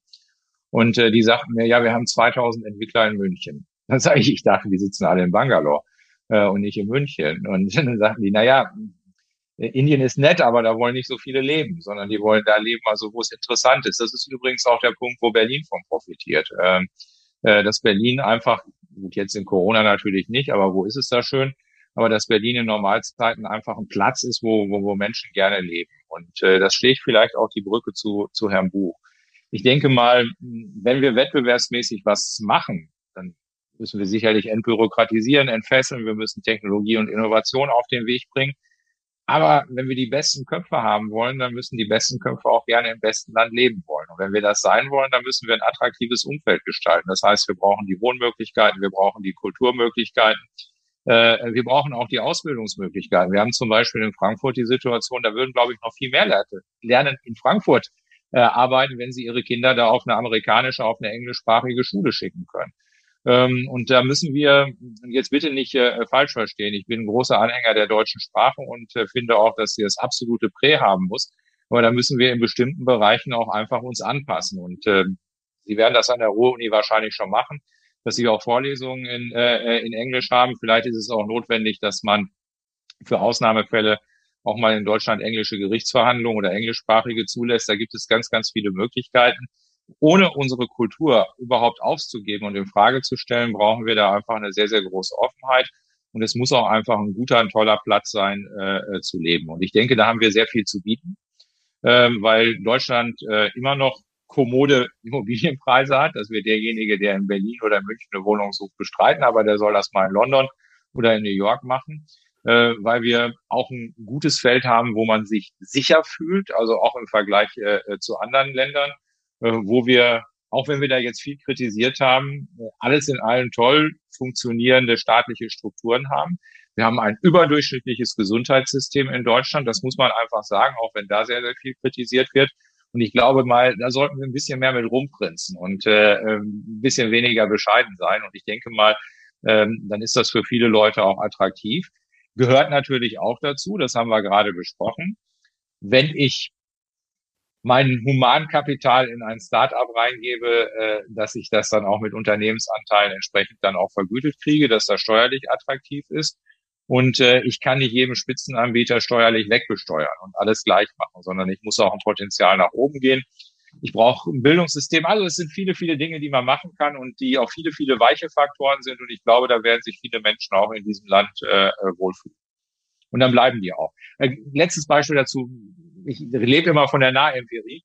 Äh, ich war mal an einem Max-Planck-Institut in einer großen deutschen Stadt war total lustig, weil also äh, keiner von diesem Führungsgremium äh, hatte irgendwie einen deutschen gebürtigen Hintergrund. Äh, da war ein türkischer Professor, der ist aus Japan abgeworben worden, da war eine amerikanische Professorin. Und äh, ich verrate mal, wo das war, weil ich da auch studiert habe und meine Frau daherkommt, deswegen kann ich da ein bisschen despektierlich drüber reden. Äh, das war in Stuttgart. Und ich habe die gefragt, mein Gott, was treibt sie aus Tokio, aus New York oder sonst was nach Stuttgart? Und dann haben die einfach gesagt, ich kann hier richtig toll arbeiten, ich habe eine richtig tolle Vernetzung, ich habe hier richtig tolle Strukturen äh, äh, und das macht Spaß und es macht auch Spaß hier zu leben. Und ich glaube, das müssen wir ein bisschen mehr vorantragen. Es gibt eine Nachfrage zum digitalen Euro, nämlich es werden verschiedene Probleme gesehen. Wie können wir die lösen? Zum einen Datenschutzprobleme, wenn sozusagen vom Bargeld auf eine virtuelle Währung umgestellt wird? Wie kann die Kontrolle über diese Währung behalten werden? Und würde nicht ein digitaler Euro dazu führen, zu einem Mentalitätswandel, dass viele Menschen auch noch mehr in Kryptowährungen investieren, die kritisch gesehen werden? Äh, absolut. Also natürlich werden Menschen mehr in Kryptowährungen äh, ähm, auch entsprechend investieren. Und ich meine, Kryptowährungen und die Blockchain-Technologie äh, die dem zugrunde liegt, äh, ähm, die wird auch dazu führen, meines Erachtens, aber das wäre noch ein extra Nachmittag, ähm, dass wir da ein Verschwimmen haben werden, also von Bezahlfunktionen und anderen Funktionen. Das heißt, also, da gibt es ja also wirklich sehr, sehr erstaunliche Möglichkeiten, die man da hat. Und natürlich ist das auch mit Risiken äh, verbunden. Und natürlich werden auch eine Menge Leute eine Menge Geld damit verlieren. Das ist immer so gewesen bei Innovation. Äh, aber trotzdem glaube ich, dass das also äh, eine entsprechende eine Zukunft hat. Und wie gesagt, also bei Kryptowährungen, da können wir uns tatsächlich über Terrorismusbekämpfung, über das Darknet und über viele andere Sachen unterhalten. Ähm, aber ehrlich gesagt, das wäre ja so gewesen. Es ist im Übrigen auch so gewesen, als das Auto eingeführt worden ist, da hat man gesagt, glaube ich, da muss jemand vorauslaufen, weil äh, das irgendwie ganz, ganz große Risiken hat, äh, dass es da Unfälle und andere Sachen gibt. Und natürlich wird es das also auch äh, ähm, bei, bei neuen äh, Währungsfunktionen haben. Und natürlich hat auch ein digitaler Euro und hat das alles ein ganz großes Risiko. Aber, und jetzt Überschrift über diese Sache, über die ganze Veranstaltung ist ja Neustart. Wie kommen wir in die Zukunft hinein? Zukunft ohne Risiko gibt es nicht. Das muss man mal einfach äh, so sagen. Und wir haben hier in Deutschland vielleicht einen Fehler. Wenn wir im Bereich der Finanzinnovation unterwegs sind, ähm, dann wird eher über Regulierung gesprochen als über die Möglichkeit, was dazu führt, dass die Leute zu so kruden Plätzen wie Malta oder sonst was ausweichen, um dort ihre Firmensitze zu machen, weil sie da entsprechend nicht reguliert werden. Und das ist äh, meines Erachtens falsch. Und wenn ich noch einen Satz äh, nehmen kann, Risiko beinhaltet natürlich auch, dass man scheitern kann. Und ehrlich gesagt, wir haben hier in Deutschland eine ziemlich miese Kultur des Scheiterns. Das muss man auch sagen. Also irgendwo, wer gescheitert ist, der hat hier gleich einen Stempel auf der Stirn. Und äh, da müssen wir auch also entsprechend runter. Und deswegen rate ich dazu, nicht ins unlimitierte Risiko reinzugehen, nicht zu zocken, aber ein bisschen mehr zu wagen. Zu dieser ähm, Umstellung, zu dieser Transformation wird gefragt, Herr Buch, ähm, ob denn die heutigen, so im Wortlaut, Chefs und Entscheider mit entsprechendem Netzwerk und Ahnung von der Herangehensweise eine ausreichend große Veränderungsbereitschaft besitzen. Ist eine Frage, die können Sie mich ja nur erstmal, wenn ich Betroffener, ich würde sagen, natürlich haben wir bei Vonovia, bei den Entscheidern bei Vonovia ist das gegeben. Ähm, ich glaube schon, dass die deutsche Industrie und die Kollegen, die ich da treffe, ähm, sehr viel verändern, auch sehr viel verändern müssen, äh, auch viel Spaß haben an Veränderungen. Also ich kann Ihnen sagen, ich würde das, wenn das jetzt einfach Verwalten der Wohnungen hier wäre, dann wäre das hier ziemlich langweilig. Und dann hätte ich, würde ich sicher was anderes machen. Ähm, sondern es geht ja gerade darum, Geschäftsmodelle umzubauen, sich auf auf letztlich Themen zu konzentrieren, wo man auch einen Mehrwert schafft. Da kommen wir wieder zu dem ESG zurück. Ähm, ich hatte vorhin gesehen, dass da ja eine Frage kam, das S ist entscheidend. Ja, natürlich ist das S entscheidend, vielleicht auch genauso entscheidend wie das E. Ich würde das nicht gegeneinander ausspielen. Aber das heißt, diese Veränderungswille, das ist ja eigentlich das, was Spaß macht. Und ich sehe das auch ehrlich gesagt bei meinen Kollegen, soweit ich die kenne. Vielleicht noch mal eine Frage zum Ausland. Es wird gefragt, China wird ein immer wichtigerer Player in der wirtschaftlichen Weltordnung. Somit scheint ein Neustart ohne China kaum mehr denkbar. Herr Brinkhaus, aber vielleicht ebenso auch an, an Herrn Buch. Wie lassen sich unsere europäischen Werte mit denen Chinas vereinbaren? Wie muss sich unsere Wirtschaft, aber auch unsere Politik gegenüber China positionieren? Vielleicht erst Herr Brinkhaus. Robust. Ähm, das heißt also, ähm, ich, ich glaube, es macht jetzt äh, wenig Sinn, darauf äh, zu starren und zu sagen, um Gottes Willen, was da passiert, um Gottes Willen, wenn wir unsere Interessen vertreten, äh, dann ist das schlecht für unsere Automobilindustrie, dann ist das schlecht für unsere exportierenden Maschinenbauer. Also ich glaube, wir sollten robust unser Wertesystem vertreten und dazu gehört natürlich auch, ähm, dass wir mit Menschen zusammenarbeiten wollen in Ländern, wo Menschenrechte auch gewahrt bleiben. Wir wollen die Reziprozität haben. Das heißt also, das, was in chinesischen Unternehmen hier in Deutschland erlaubt ist, muss auch einem deutschen Unternehmen in äh, China äh, erlaubt äh, sein. Wir wollen natürlich wissen, wie was also entsprechend produziert wird. Und robust heißt auch beispielsweise, wenn die Chinesen, was total legitim ist, sagen, also wir bauen jetzt die neue Seidenstraße, äh, dass wir dann sagen, okay, dann machen wir die Road to Tokyo oder sonst was. Das heißt, dass wir im Grunde genommen geoökonomisch auch unsere Interessen vertreten, dass wir auch unsere Claims setzen. Die Chinesen haben momentan, soweit mir das zugetragen worden ist, Lazarettstiffe vor der afrikanischen Küste, um Leute da zu impfen. Jetzt äh, Impfen ist ein schlechtes Thema, weil wir da ja froh sind, dass wir selber irgendwo klarkommen. Aber äh, die Sache ist ganz einfach, wir müssen da viel offensiver mit äh, umgehen. Äh, es ist so, wir haben eine Sache anzubieten, die die Chinesen nicht anzubieten haben. Eine Partnerschaft auf Augenhöhe, eine faire Partnerschaft. Und ich glaube mal, äh, da können wir eine Menge mitmachen. Wir müssen auf der anderen Seite aber auch ganz klar zusehen, dass wir Abhängigkeiten vermeiden. Das heißt, äh, wir brauchen eine wirtschaftliche Souveränität für die kritischen Infrastrukturen, die wir haben, aber auch für die Wertschöpfungsketten. Heißt das, dass wir autark sein wollen, dass wir alles selber machen müssen? Blödsinn. Nein, wir sind äh, in der globalisierten äh, Weltwirtschaft auch verhaftet wie kaum ein anderes Land äh, in dieser Welt. Aber ehrlich gesagt, mir stinkt das schon, wenn bestimmte Grundstoffe für Pharmazeutika nur noch aus China kommen. Da müssen wir einfach gucken, okay, geht da auch irgendwo was anderes? Und insofern haben wir da viel zu tun, aber das wird nicht funktionieren, äh, wenn wir da immer so sitzen und sagen, nee, die dürfen wir jetzt nicht verärgern und äh, da müssen wir vorsichtig sein. Ähm, ich bin dafür, dass man klare Ansage und äh, dass man mit offenem Visier da auch mitspricht und äh, dass man da auch robust gegenarbeitet. Übrigens am besten nicht alleine, sondern zusammen mit unseren europäischen Partnern. Und das ist ja auch interessant, was die Chinesen versuchen. Versuchen ja immer wieder einen Keil in diese europäische Phalanx reinzutreiben äh, und äh, da müssen wir zusammenhalten, sonst wird das nicht funktionieren. Herr Buch, auch Frage an Sie, auch über Vonovia hinaus äh, als, als Moderator eben im Initiativkreis. Das Ruhrgebiet ist ja auch eine wirtschaftliche Region, die eben sehr, sehr viel Kontakt hat mit, mit China. Wie sehen Sie diese Thematik? ich kann da jetzt, glaube ich, nicht äh, einfach nur zu sagen, nur, da würde ich nur zustimmen. Wir müssen hier eine klare Linie haben. Wir müssen der, natürlich aufpassen, dass wir unsere Absatzmärkte nicht gefährden. Nur wenn wir ähm, ähm, sozusagen Innerduckmäusertum ähm, hier mit, der, mit, der, mit den Absatzmärkten umgehen, wird man so oder so irgendwann aus den Absatzmärkten rausfliegen. Also insofern, das ist ja nur, insofern glaube ich, ist das vernünftig. Und Werte sind auch aus meiner Sicht in Teilen nicht zu verhandeln. Ähm, also man kann Werte nicht treten gegen Umsatz. Ähm, und ähm, ich glaube, deswegen haben wir da keiner, keiner weiter, brauche ich das nicht weiter ergänzen. Ich wollte vielleicht nur eine Sache noch sagen, was ein paar Mal so am Rande daran kam. Ich bin ehrlich gesagt erschreckt, wie wenig Kapital tatsächlich aus Europa in die, in, also zum Beispiel in unserem Unternehmen, aber auch in allen anderen Unternehmen steckt. Also die Finanzmärkte, jetzt nicht so sehr China, sondern sind halt eben letztlich angelsächsisch geprägt weil da viel andere, ganz andere Pools liegen. Und ähm, ich glaube, es wäre gut in Deutschland, wenn wir einfach verstehen würden, dass auch die deutschen Spargroschen halt eben mehr auch in den Finanzmärkten angelegt würden. Also die ganze Norm in unserer, in unserer Geschichte, als wir damals die Aktie der Vonovia für 16,50 Euro an die Börse angebracht haben, waren die gesamten deutschen Sparer und übrigens auch deutschen Spareinrichtungen nicht dabei. Ähm, jetzt, wo wir mit bei 60 Euro ähm, reden, da kommen die. Ähm, aber man hat dann deutlich gesehen, dass sie sehr spät eingestiegen sind und, und immer natürlich noch völlig unterrepräsentiert sind. Ich glaube, das ist nochmal eine Diskussion, die wir auch nochmal führen müssen in Deutschland, ähm, wie wir eigentlich umgehen zu Geldanlage, ähm, Pensionsmodelle zu bauen. Ich glaube, da sind wir ein bisschen sehr konservativ.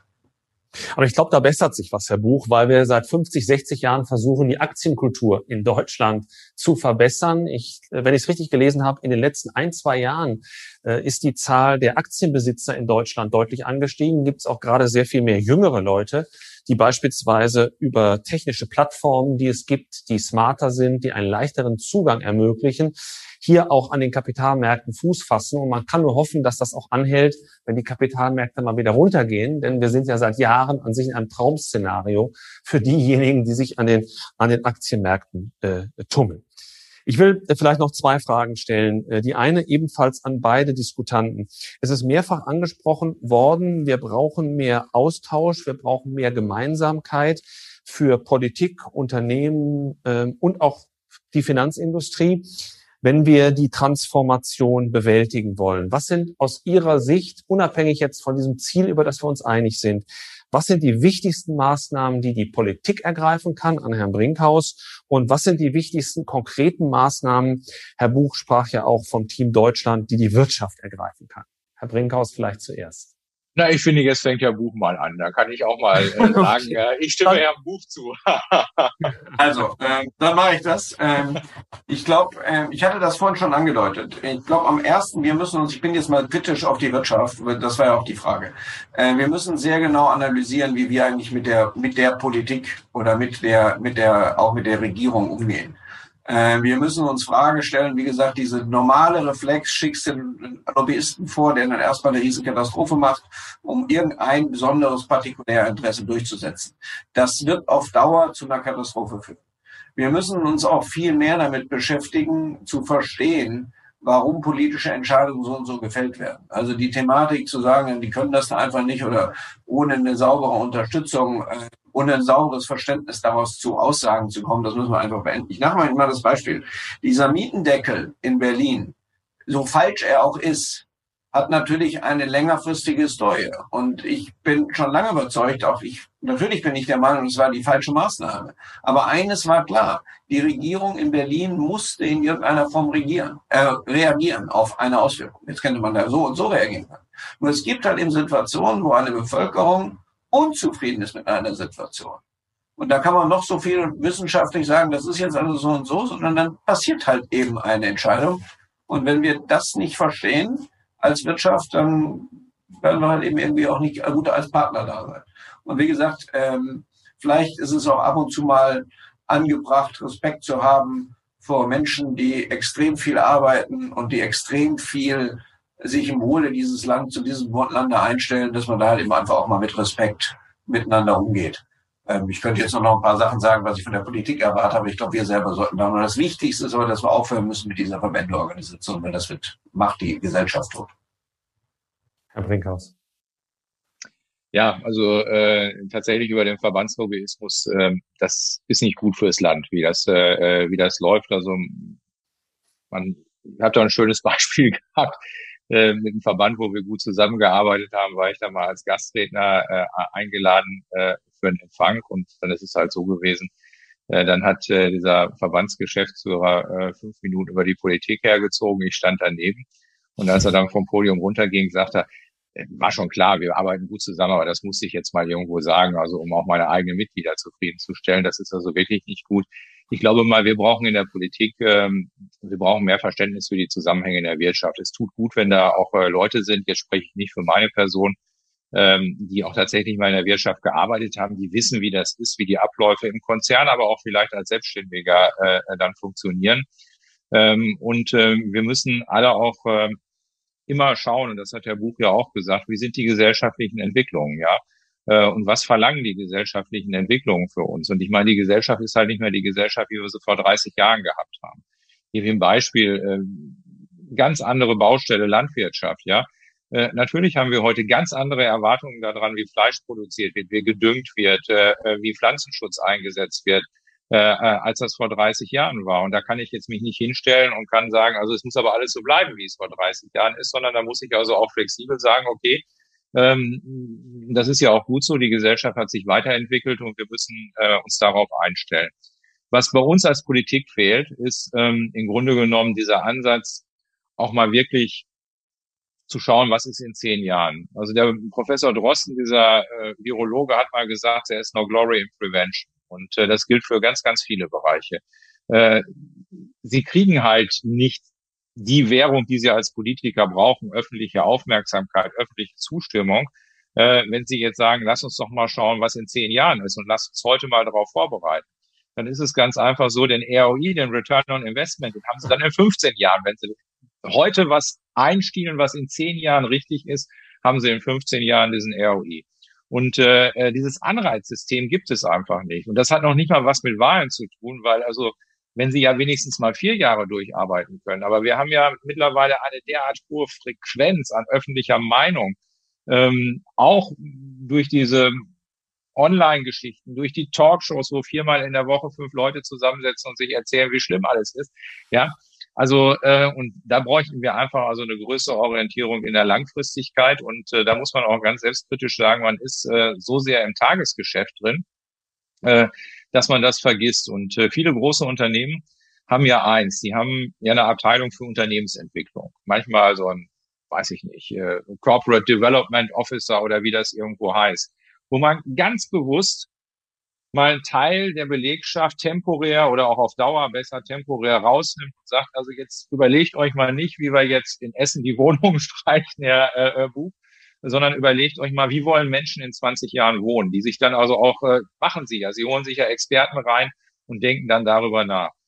Und diesen Mechanismus haben wir in der Politik nicht. Und ich glaube mal, äh, das ist das Problem. Bewältigen der Gegenwart sind wir in Deutschland gar nicht so schlecht, auch wenn das in der Pandemie jetzt keine so gute drei oder vier Monate waren. Und der eine oder andere wird da noch schlimmer drüber reden. Aber das, das kriegen wir einigermaßen hin, auch besser hin als viele andere Länder in der Welt aber wirklich mal zu schauen, wo stehen wir in zehn Jahren. Deswegen sind wir in diese Klimafalle reingerutscht, weil alle wussten immer, ja, ja, Klimaschutz müssen wir machen. Ja, ja, ist irgendwie klar, tolle Klimagipfel. Aber dann war die Finanzkrise, dann war die Eurokrise, dann kamen die Flüchtlinge und irgendwann hat man es dann immer irgendwo vergessen und hat es auf die lange Bank geschoben. Äh, und deswegen würde ich mir ähm, wünschen, ähm, dass man vielleicht ein Ministerium hat in, in der Bundesregierung, was sich wirklich nur mit solchen Sachen beschäftigt und was dann aber auch äh, die Möglichkeit hat, trotz Ressortprinzip oder wie auch immer, zu den anderen Ministerien zu gehen und zu sagen, also hey Leute, da müsst ihr jetzt wirklich mal rein. Das könnt ihr nicht länger liegen lassen.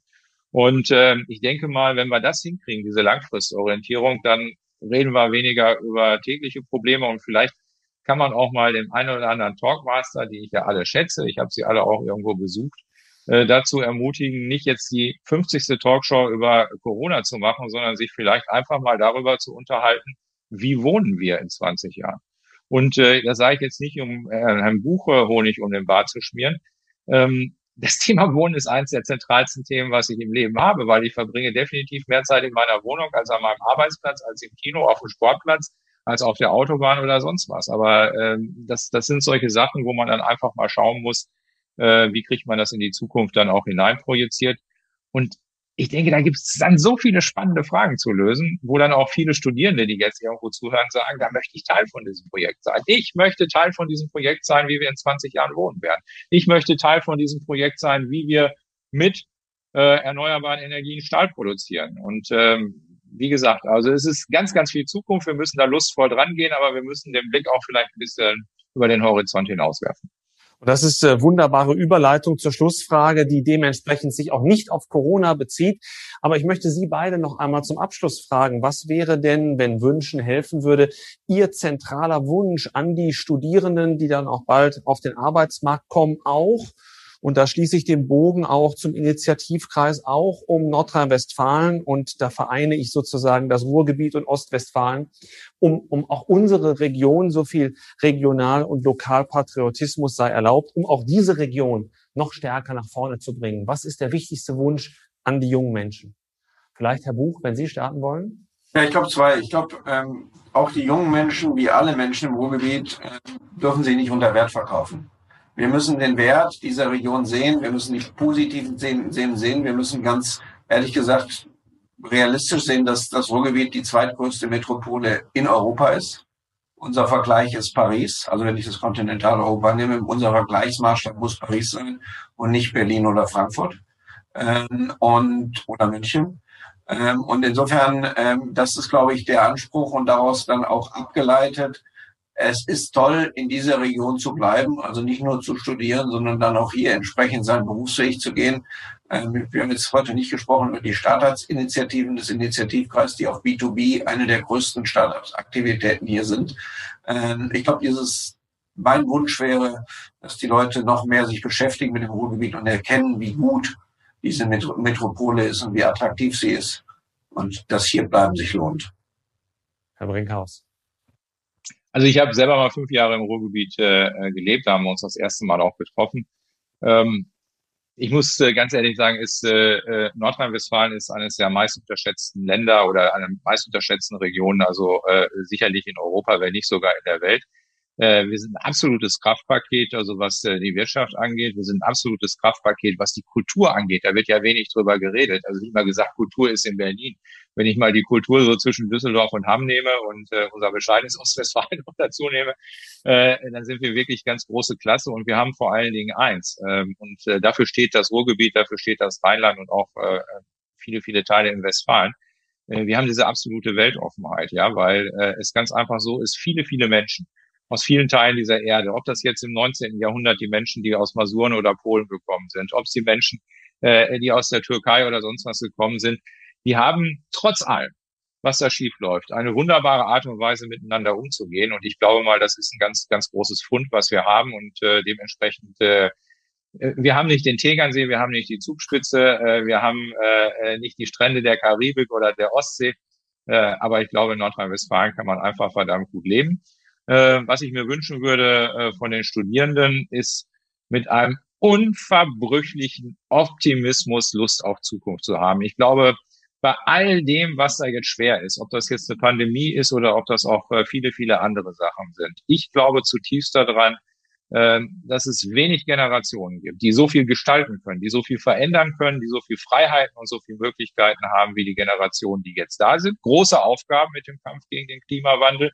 Aber ehrlich gesagt, ähm, jetzt bin ich mal, und damit möchte ich das nicht klein machen, was wir da an Herausforderungen haben, ein bisschen euphemistisch und sage ganz einfach, äh, was gibt es Schöneres, wenn man am Anfang eines Lebens steht und es liegen ganz viele große Aufgaben da und man kann sich aussuchen, welcher Aufgabe man sich widmet. Und äh, ich denke mal, das würde ich mir wünschen.